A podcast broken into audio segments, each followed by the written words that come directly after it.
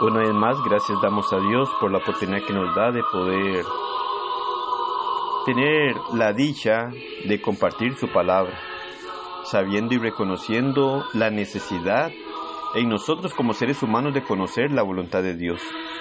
Comprender y saber que Dios nos habla e instruye a través de su palabra. Que para poder conocer la voluntad de Dios necesitamos escudriñar la Biblia para poder encontrar qué es lo que Dios quiere que nosotros hagamos y de esta forma irnos preparando para el gran día del juicio final, sabiendo y reconociendo que seremos juzgados por nuestro Dios y que Dios ha dejado su palabra para orientarnos, para guiarnos e instruirnos, y que nosotros debemos estar atentos a ella para hacer conforme a lo que Dios establece.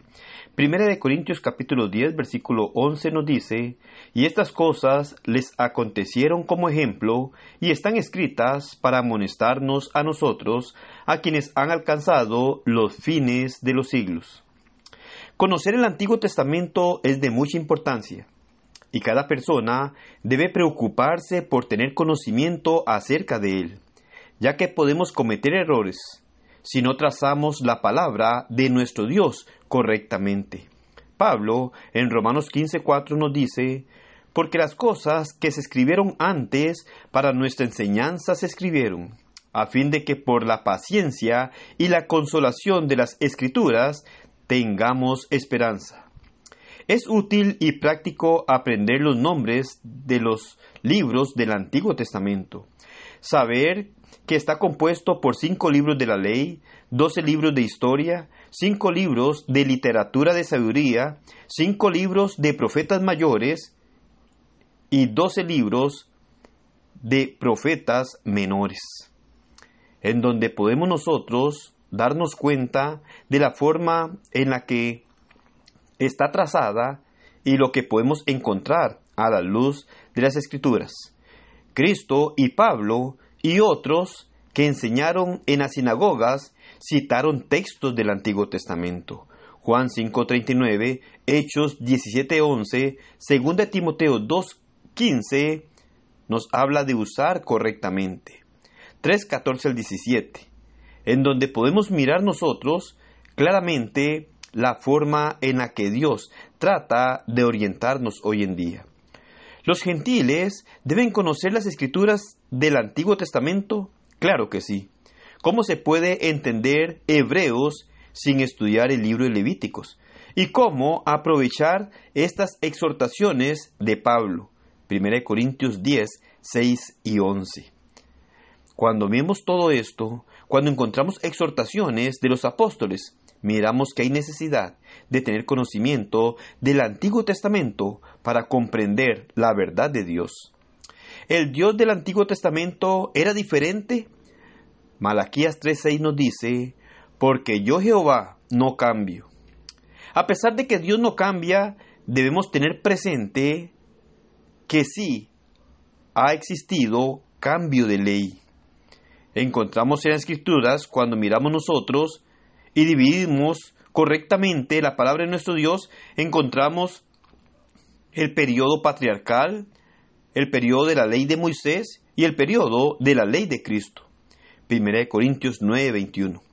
Romanos 15:4 y los otros textos que podemos mirar nosotros que hablan de la importancia del Antiguo Testamento se refieren a todos los eventos de la Biblia, comenzando con el libro de Génesis. La ley de Moisés fue dada exclusivamente para el pueblo de Israel. Deuteronomio 5, 2 y 3.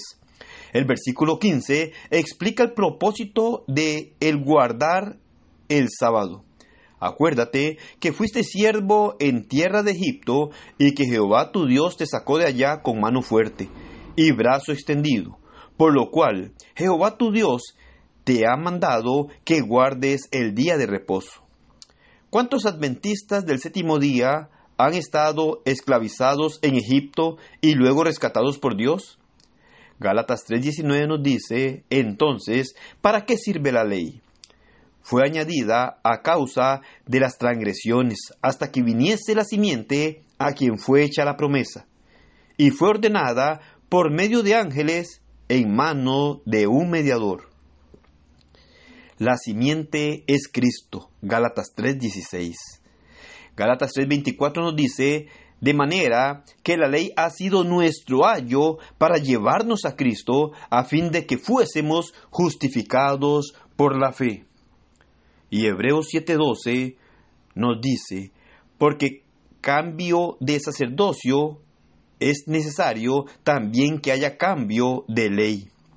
Muchos enseñan que la ley de Moisés todavía está vigente y hablan de guardar el sábado, de pagar el diezmo, de usar instrumentos musicales y de muchas otras cosas.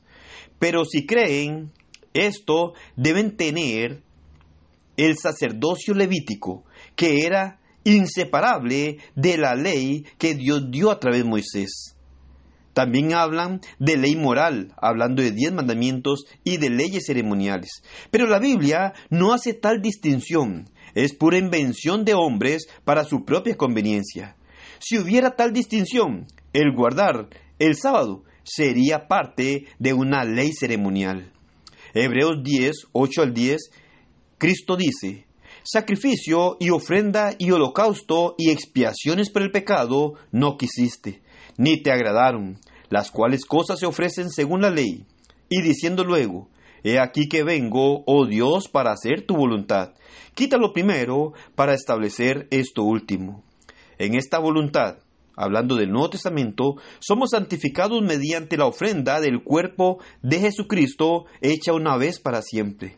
Los términos pacto, Gálatas 3.15, testamento, Hebreos 9.17 y voluntad se usan intercambiablemente.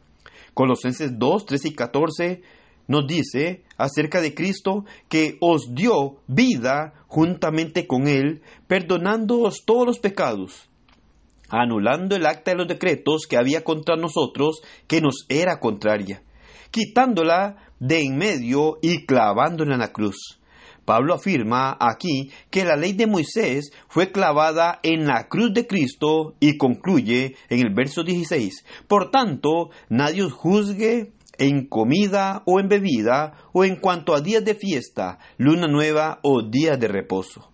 Los días de reposo incluían todos los días de reposo, comenzando con el día de reposo conocido como sábado semanalmente. Éxodo 28 al 10. La Biblia es un solo libro. El Nuevo Testamento es el cumplimiento del Antiguo Testamento.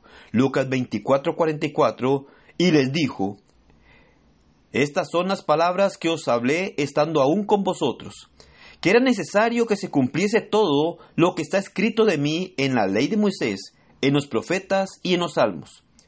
Por esta razón, vemos que es de suma importancia conocer el Antiguo Testamento para no cometer errores, errores que muchos por ignorancia están cometiendo hoy en día. Lastimosamente, aunque sea por ignorancia, no hay excusa delante de Dios, por lo que será terrible en el gran día del juicio final.